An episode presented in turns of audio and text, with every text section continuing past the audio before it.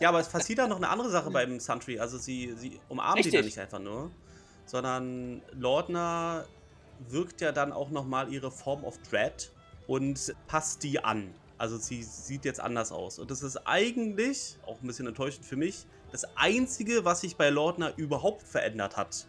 Ihre neue Form of Dread sieht jetzt aus wie ein Herbstbaum, der Blätter verliert. Und äh, ihr wachsen halt, also vom Körper ausgehend, wachsen ihr halt so irgendwie Baumzweige und Äste und so weiter, was ein bisschen gruselig aussehen soll. Was darauf hinweist, dass sie immer noch Warlock ist, denn das ist eine Warlock-Fähigkeit. Aber sonst haben wir bei Lordner wirklich keine Veränderung gesehen. Nicht mal eine einzelne Strähne, die eine andere Farbe hat. Du weißt, du erinnerst dich, letzte. Folge habe ich ja gesagt, boah, das Potenzial, was man da alles machen kann aus der neuen Lordner, aus Mathilda, ja? Und dann war wirklich gar nichts davon. Also, nada. Und ich dachte mir, warum? Also, vielleicht muss ich noch ein bisschen Geduld haben, dass wir dann halt sehen, also weitere Warlock-Fähigkeiten vielleicht sehen und dann andere Formen und wie sich das weiterentwickelt.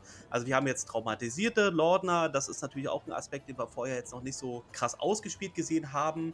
Aber ich finde, da war so viel verschenktes Potenzial. Was ist deine Meinung dazu? Ja, also. Du kannst mal.